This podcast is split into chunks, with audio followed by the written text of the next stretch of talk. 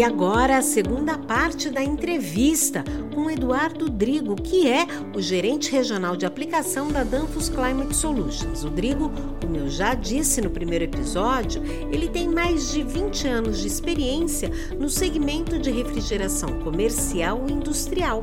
E aqui ele está participando dessa série especial sobre chillers. Vamos ouvir? É agora no podcast Mundo do Ar e da Refrigeração.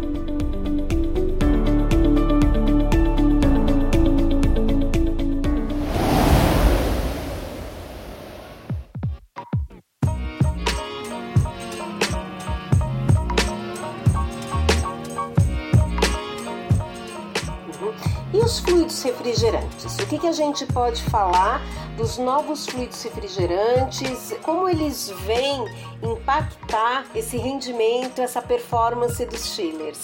Essa é uma pergunta de um milhão de reais, né? Um milhão de dólares, né? É, é, é, ó, na semana passada acho que foram três webinars, os três relacionados a isso, e acho que amanhã a gente tem mais um, né?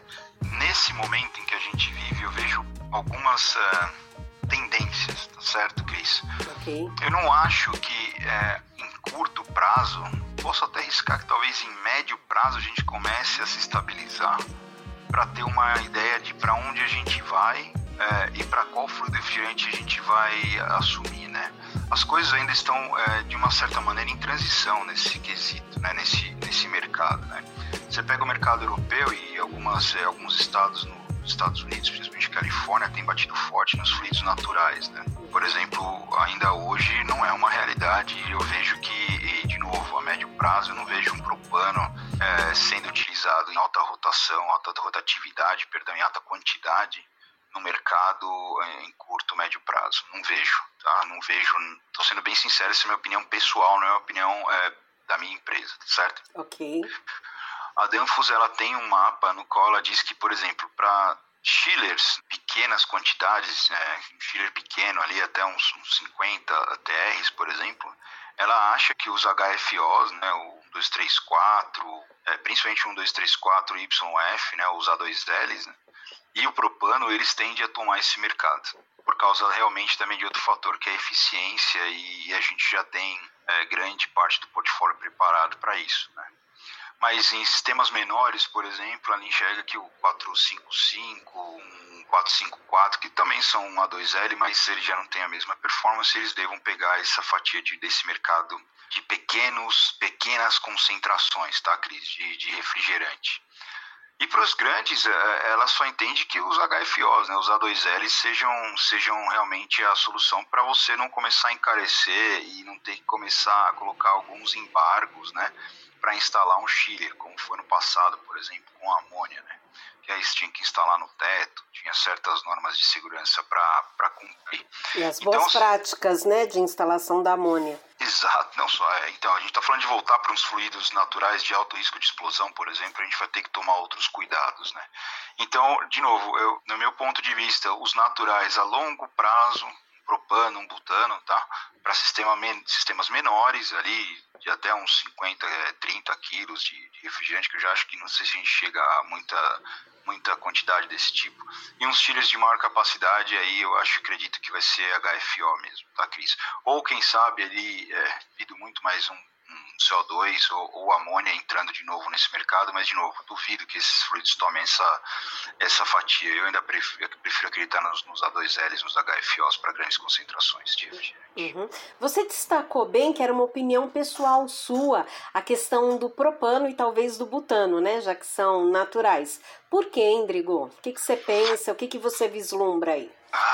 De novo, o balanço do investimento com o que entrega, né? Se eu for para um Chile que tem uma é, de propano, por exemplo, eu não cair dentro das certificações ATEX, né? De ter que ter equipamentos certificados que tem um custo aí três vezes, às vezes maior do que os tradicionais, eu tenho que fazer uma obra onde eu ponha a parte do que é refrigerante dentro de um lugar, a parte elétrica em outro lugar, que é para não gerar algum tipo de ignição, né, faísca uhum. esse tipo de coisa. Porque eles são inflamáveis, né? Vamos só pontuar que eles são inflamáveis. Não, eles são inflamáveis, mas, por exemplo, eles, uh, eu vou ter que controlar o ambiente deles, né? Apesar de eles terem um ponto de ignição, uma temperatura de ignição bem alta, mas eu vou ter que garantir ventilação, eu vou ter que garantir um, outras coisas. Em termos de eficiência, eu não tenho dúvida que o propano tome esse mercado pequeno de novo, a longo prazo.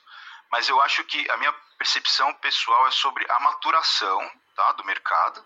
E aí eu digo maturação, gente capacitada para poder fazer. Eu tenho visto que mesmo ainda com esse tipo de coisa, a gente tem dificuldade ainda hoje de trabalhar com esse tipo de fluido, então a gente vai ter que maturar o mercado para que isso venha obviamente, dos fabricantes para o corpo técnico deles e aí depois, pensando no pós-venda, o resto do mercado tem que estar apto a mexer nesse tipo de equipamento. Além disso, a questão do custo de instalação, que eu acho que talvez pode ser que isso seja um impacto negativo nesse, nesse princípio, tá? Então, no meu ponto de vista, é a maturação e o custo de instalação, tá, Cris? Se você me perguntar, realmente está nesses dois pontos. Okay? Que o fluido refrigerante, o propano ou o butano, tem uma eficiência absurdamente mais alta, isso não tenha dúvida. Conseguimos atingir esse nível com A2L e um HFO, até dá para fazê-lo, mas aí o custo começa a ficar custo do refrigerante começa a impactar, né? Hum. Talvez eu esteja muito pessimista aí, mas é realmente eu não sei para grandes concentrações a gente vai precisar de legislação, a gente vai precisar de outros meios para poder aprovar esse tipo de instalação, entendeu, Cris? Uhum. Porque requer segurança. Aí de novo a gente começa a cair naquilo que era amônia, tá? o que é amônia hoje. Né? A gente tem uns requerimentos de segurança muito grande. Então eu acho que os HFOs ou os A2Ls eles devem se afunilar ao longo do tempo. Você não vai ter milhões de opções, né, para poder instalar, senão fica inviável viável para você manter isso depois. Então acho que os HFOs, os A2Ls, eles vão se afunilar para ficar ali como é mais ou menos hoje. A gente tem os 134 para aplicações de alta temperatura, alta média, é, para média, média baixa e baixo 404 nesse tipo de instalação. Se você vai para uma instalação industrial, você tem amônia ali ou CO2 que está tomando no mercado. Entendeu? Então acho que a gente chega num ponto de equilíbrio ali de filtrar um pouquinho melhor. Mas, de novo, é, eu vejo isso a longo prazo. É, os A2Ls, eles tenho visto eles surgindo em muitas obras por aí, né? Tá chegando com uma certa força, né, Drigo? E por isso eu digo, eu acredito neles, né? Acabei, como eu comentei antes, eu vejo que eles talvez sejam a solução para o médio prazo. O curto prazo a gente ainda não tem embargos, a gente consiga continuar com vai utilizar os refrigerantes normais de mercado. Mas a médio prazo a minha aposta são os A2Ls, os HFOs.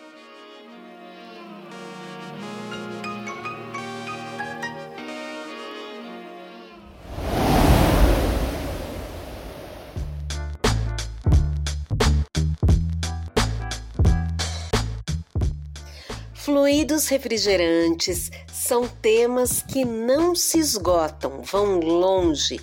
Acho até que tá merecendo um programa só para eles, hein? Quem sabe uma série. Bem, vou mudar um pouquinho o foco e vou te perguntar, Drigo, sobre os portfólios de compressores da Danfoss. Vamos lá? Então vamos lá. A Danfoss tem três portfólios basicamente hoje de compressor. O primeiro é o mais velho de todos, é o pistão, que a gente comprou uma fábrica nos anos 90, se não me equivoco, é de compressor hermético pistão para o mercado de refrigeração comercial. Okay. Então ele não, atende todo o range de capacidade, por exemplo, que um chiller precisa. Né? A gente manteve a marca dele, porque ele era uma marca já de mercado, a Danfoss fabrica, mas manteve o nome Mano Europe, e hoje ele é conhecido como Mano Europe. Até hoje a gente faz questão de manter a marca por causa da reputação. A gente aplica esses compressores nas nossas unidades condensadoras de refrigeração. Tá? Além disso, a gente tem os compressores Scroll, Uh, a gente já tem um range bem largo de compressor Scroll, a gente já está no mercado com eles também já faz quase o mesmo tempo que o Mano Europe, desde os anos 90, se salvo engano. E mais recentemente, desde 2003, a gente tem a Turbocore no portfólio, mas é, agressivamente falando, ela faz parte mesmo da companhia a partir de 2006. E 2009 a gente começou a tratar ela como um grande volume atendendo grandes mercados, né? Hoje a Turbocore é uma empresa já 100% integrada dentro do grupo Danfoss, mas esses são basicamente o nosso portfólio de compressor. Os pistões herméticos, como a Europe, os Scroll Performance, que a gente começou com os Performance, né? Hoje é só Scroll.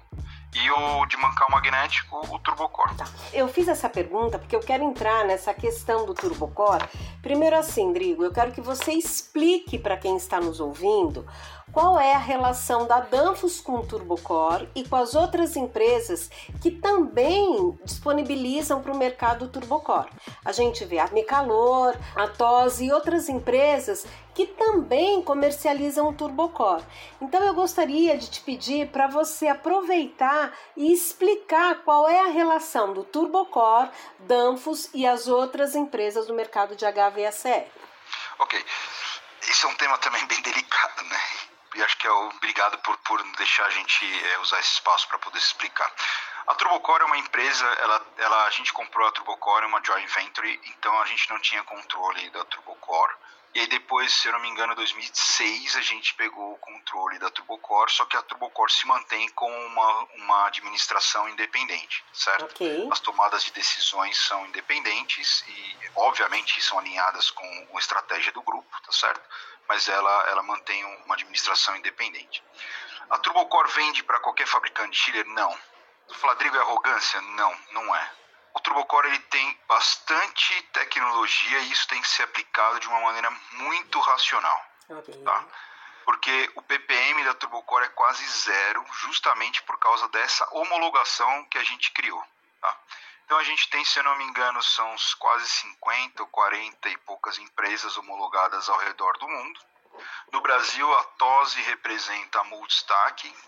Que é uma dessas empresas. Na realidade, se eu não me engano, é a primeira empresa a certificar a Turbocore. Tá? Okay. A Transcalor, que hoje é do grupo Mecalor, ela representa uma outra empresa chamada Smart, que essa foi a segunda, inclusive, empresa é, a ser homologada a Turbocore no planeta, então eles fazem chiller ou às vezes importam sob licença dessas empresas, tá certo? Okay. Qual é a relação da Danfoss com o Turbocore no mercado? A Danfoss já desde 2018 a gente criou um plano para atender o que é pós-venda de Turbocore a gente entendia que havia um gap muito grande entre os fabricantes, né, a, a Smart, aí no caso, tá, o Amultstec, com os seus representantes locais, que era a Transcalor na época e a Tose, né, com o mercado de pós-venda, que não era o que eles davam ênfase no, no momento. Então, a Danfoss, ela hoje está na, na região latino-americana como pós-venda e ela certifica empresas, né? Hoje nem tanto, mas a gente já tem nossos certificados para atender Turbocore no que é pós venda. Ou seja, aquele equipamento que está fora de garantia, que ele possa vir a ter um problema, ou as, os prédios ou as empresas que têm um contrato de manutenção, a gente indica essas empresas que são os nossos terceirizados para trabalhar no que é pós-venda. No período de garantia, comissionamento e venda, isso fica na mão dos representantes locais, que são Transcalor, Mecalor agora, e a TOSE, provavelmente deve ter mais empresas no futuro aí trazendo chillers turbocore para o mercado. Você falou em ppm zero. Eu acho que a maioria das pessoas já sabe, mas é, vou pedir para você explicar o que, que é o ppm zero e o que, que isso impacta na relação com o turbocore. Partícula por milhão, né? A gente usa, na verdade, ppm não é a melhor referência, é a nossa taxa de falha. A taxa de falha da turbocore, ela busca uma taxa de falha zero. Ou seja, ela, quando ela trabalha com um OEM para certificá-lo a trabalhar com o compressor, a nossa intenção é que esse chiller tenha uma taxa de falha em campo zero.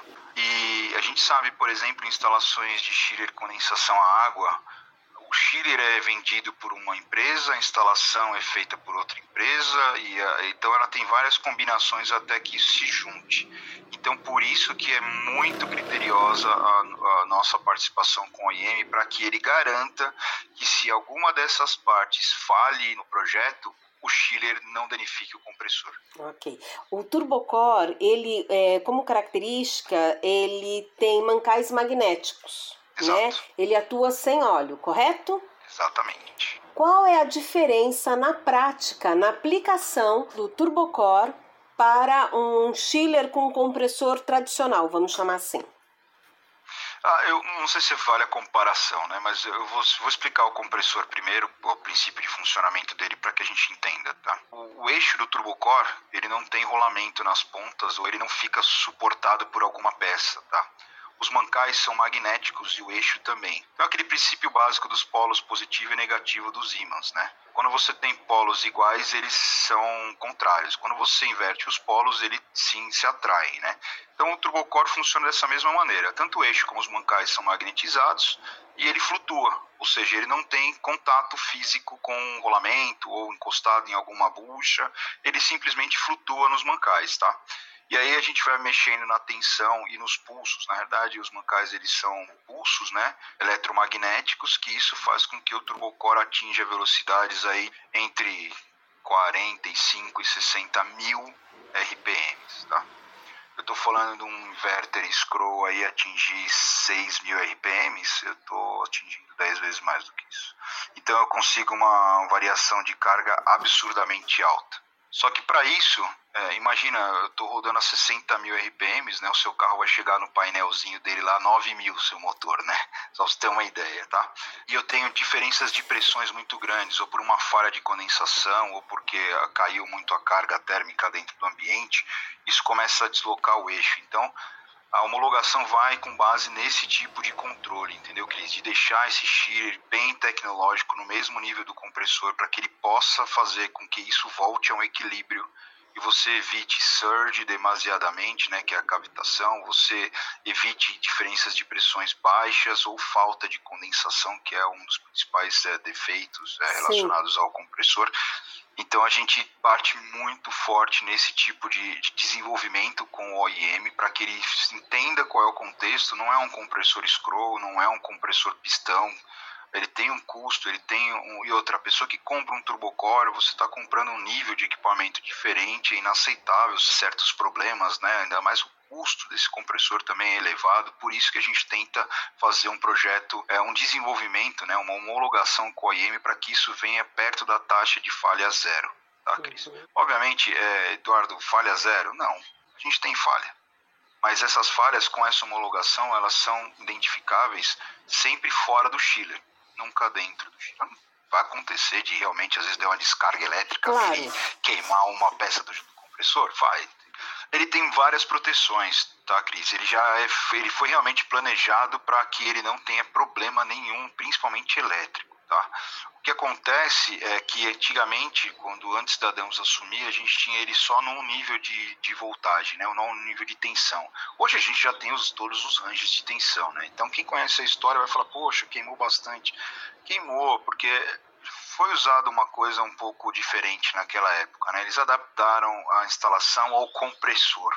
E aí okay. não, não, teve jeito. Hoje a gente tem um portfólio mais flexível, a gente tem um compressor mais bem desenvolvido, um processo de homologação muito, muito mais bem estruturado. Isso nos dá uma robustez muito grande a hora que esse chiller vai, vai para o mercado. Então, por isso a gente tem esse plano com o OIM, tá? É onde a gente pega um OIM, a gente senta com ele, precisa, primeiro a gente precisa entender se o OIM está dentro do contexto centrífugo, né? O turbocore é um compressor centrífugo, tá? Okay. Ele é uma turbina, não é um compressor de scroll, um pistão, então tudo tem que convergir para o negócio, tá certo? Senão uh, vai falhar em algum momento. Certamente. Tem outras variáveis que dependem para que ele exerça a sua performance, de acordo com as suas características. Você falou uma coisa que é certa, não adianta adaptar a obra, a instalação relação ao compressor. O compressor tem que saber se ele vai responder àquela demanda. Não tenha dúvida. Gostaria só de ressaltar de novo, né? É, compressor e o chiller, quando vai com o compressor, ele realmente tem um nível de tecnologia muito grande, tá, Cris?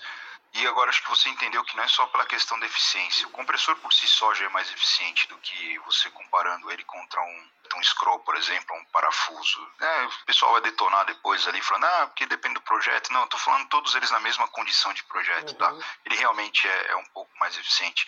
Mas essas, esse nível de automação, de inteligência que tem no Schiller é justamente para que não se danifique compressor e você não tem um problema, por exemplo, produtivo numa planta. Pensar num prédio comercial, cada vez mais tem servidor dentro dos prédios comerciais. Se me falha um ar-condicionado, acabou a parte não, do servidor, entendeu? Essas paradas inesperadas derrubam com qualquer negócio. Então, o chiller desse nível, ele não está só por causa do compressor que eu acabei de falar, a tecnologia que tem em volta desse chiller, a pessoa que compra um chiller desse, ela tem que entender que ela está comprando um, um, equipamento completamente diferente do que tem no mercado, uhum. em termos de, de tecnologia, não só do compressor, mas, por exemplo, de otimização da máquina, de entrega de resultado, é, de se proteger contra uma possível falha do seu sistema, porque, gente, de novo, eles são todos emendados, né? uma pessoa faz cada parte. Então, um chiller desse tem um valor agregado muito, mas muito mais alto do que um outro tipo de instalação. Ok. Eu, eu quero chamar a atenção dos ouvintes e dizer que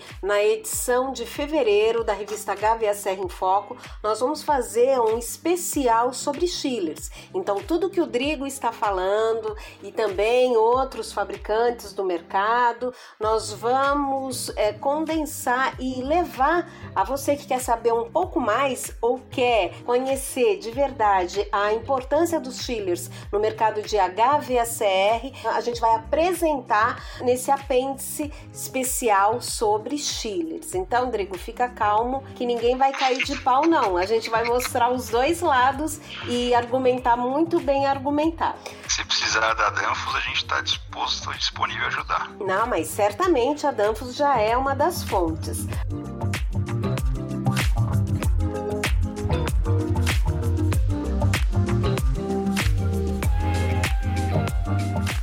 Drigo, vamos falar de manutenção, a importância da manutenção para os chillers e aí isso significa compressores, válvulas, é, trocador de calor e outros componentes que a Danfoss fornece para as unidades de resfriamento. Bem, na parte de manutenção, eu primeiro queria dizer da parte da cadeia de distribuição, tá, Cris? Que é compressores, por exemplo, isso daí é, a gente já está muito bem estruturado e já está maduro no mercado, então qualquer loja de distribuição você vai encontrar componentes, né, filtros, dispositivos de expansão, compressores, óleo para fazer a troca de óleo quando necessário, né? Alguns componentes, como eu citei anteriormente, eles são customizados, né? Então você pega trocadores à placa ou os condensadores, é, a gente tem modelos às vezes de acordo com o cliente os índices de falha são também os menores, né? Esse talvez ele, as pessoas tenham que recorrer aos fabricantes. Mas, de novo, os fabricantes de chiller que a gente tem no Brasil de chiller, os fabricantes nacionais de chiller, esses têm sistemas de pós-venda aptos a atender a essa demanda customizada, tá? Fora da demanda customizada, nossa cadeia de distribuição é imensa no Brasil, a gente está presente nelas de todas as maneiras, né? Ok, e eu queria também, eu te perguntei sobre a manutenção, porque eu quero falar um pouco sobre a importância das manutenções preventiva e preditiva. E claro, a corretiva, né, quando houver a necessidade. Mas falar um pouco da importância dessas manutenções para um bom desempenho desses equipamentos. Falando especificamente do chiller, né, eu acho que essa, essa, as manutenções são importantes para que ele tenha uma vida útil um pouco eh, mais duradoura ou você até um pouco é, chato na questão, mas ele talvez ele atenda a um certo nível de eficiência mais permanentemente, né? Ou seja, aquela eficiência que ele entrega quando você starta ou inaugura uma obra, né? corretiva vai ter que ser feita de qualquer jeito, tá Sim. certo? Porque já aconteceu. Mas é, falando um pouquinho da, da preventiva, é, é, essa manutenção que vai manter seu, seu equipamento entregando aquele nível de, de performance que ele tinha quando foi inaugurado, posto em marcha, né?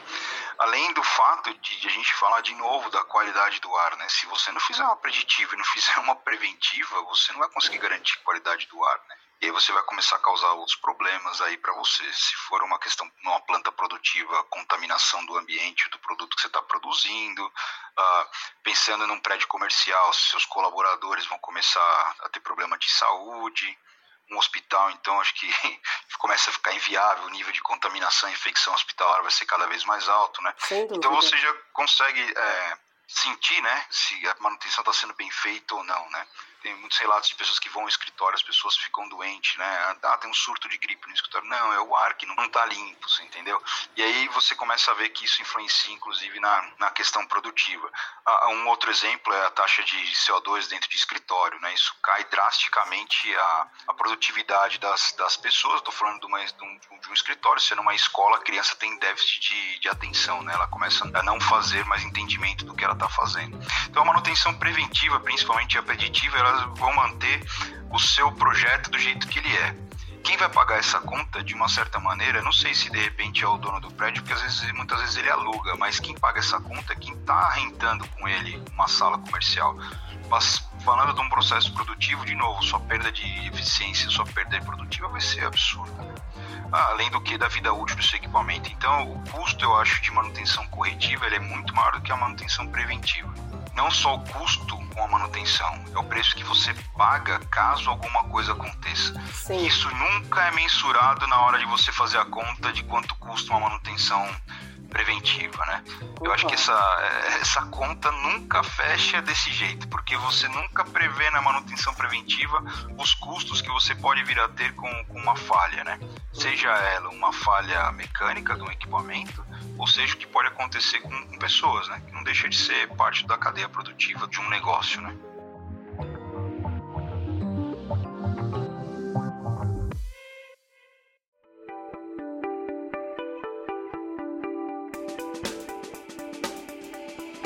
Rodrigo, bem importante o que você colocou sobre essa questão da manutenção e é com ela que a gente encerra o nosso podcast. Eu quero aproveitar e agradecer aqui todas essas informações preciosas que você nos trouxe, que a gente está compartilhando com os nossos ouvintes. Muito obrigada, viu, Rodrigo? Um abraço a você, saúde para você e sorte para Danfos. Primeiramente, eu gostaria de agradecer a oportunidade fiquei extremamente contente de poder participar e colaborar com alguma coisa para o conteúdo do canal. É, eu só queria ressaltar duas coisas, Cris, se você me permite. Primeiro, claro. é, a Danfos tem um canal no YouTube que é o danfos.brasil. A gente tem todos os vídeos de como utilizar a maioria dos nossos produtos já, ou em tradução simultânea para português ou com legenda. Então, isso pode auxiliar bastante o pessoal de campo. Danfos.brasil. E na nossa página web, danfos.com e-learning você vai encontrar treinamentos desde intermediários, básicos e avançados sobre todas as aplicações que a gente conversou aqui, inclusive sobre a aplicação dos nossos produtos. E agora já tem alguma coisinha de turbocore. Então, se alguém quiser se especializar, entender um pouquinho melhor, tanto no nosso canal no YouTube quanto na nossa sessão de lições e de aulas na web, você vai encontrar todo o nosso material bem todos ou em legenda ou em tradução para português. Bom, então eu quero aproveitar e convidar também o pessoal a entrar no meu canal do YouTube. Eu fiz uma reportagem na Danfos sobre o Turbocore e fui é, auxiliada né, de uma forma muito competente pelo Roberto e pelo Eládio que explicaram tudo sobre o funcionamento do Turbocore lá no laboratório da Danfos. Então, quem quiser, mundo do ar e da refrigeração. E também, Drigo, chamar atenção para os webinars da Danfos, que é fonte, inclusive, de consulta aqui do mundo do ar e da refrigeração. A gente sempre que pode acompanha. Pessoal, tem um conteúdo muito interessante. Quando acontecem esses webinars, Rodrigo? A gente deve voltar com um cronograma a partir de fevereiro. Fevereiro. Okay? Mas todos os webinars que a gente fez desde 2018 até hoje estão no nosso canal no YouTube, no danfos.brasil. Muito bem, e agora sim, Drigo, eu me despeço, deixo um abraço para você, um abraço aí para o time da Danfos, quero agradecer demais, demais pela sua participação e espero que a gente possa ter agregado é, você que quer saber um pouco mais sobre os chillers.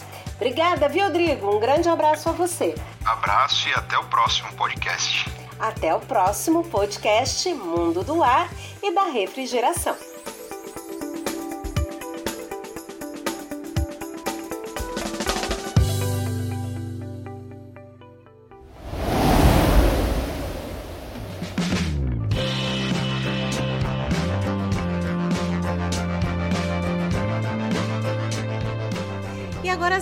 Chegou ao fim mais um episódio da nossa série especial sobre chillers, que hoje contou com a participação do gerente regional de aplicação da Danfoss Climate Solutions América Latina, Eduardo Drigo, a quem eu agradeço novamente.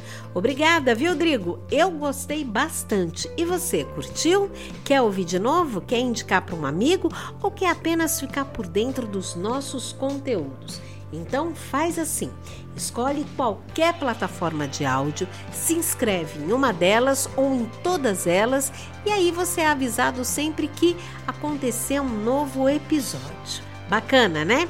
Eu sou Cristiane de Rienzo, agradeço demais pela sua companhia e também agradeço ao meu parceiro de sempre, você já conhece, Leonardo da Lorde Labs. Semana que vem, mais um episódio interessantíssimo sobre esta série especial que são uns chillers. Te espero, hein? Um abraço e até lá!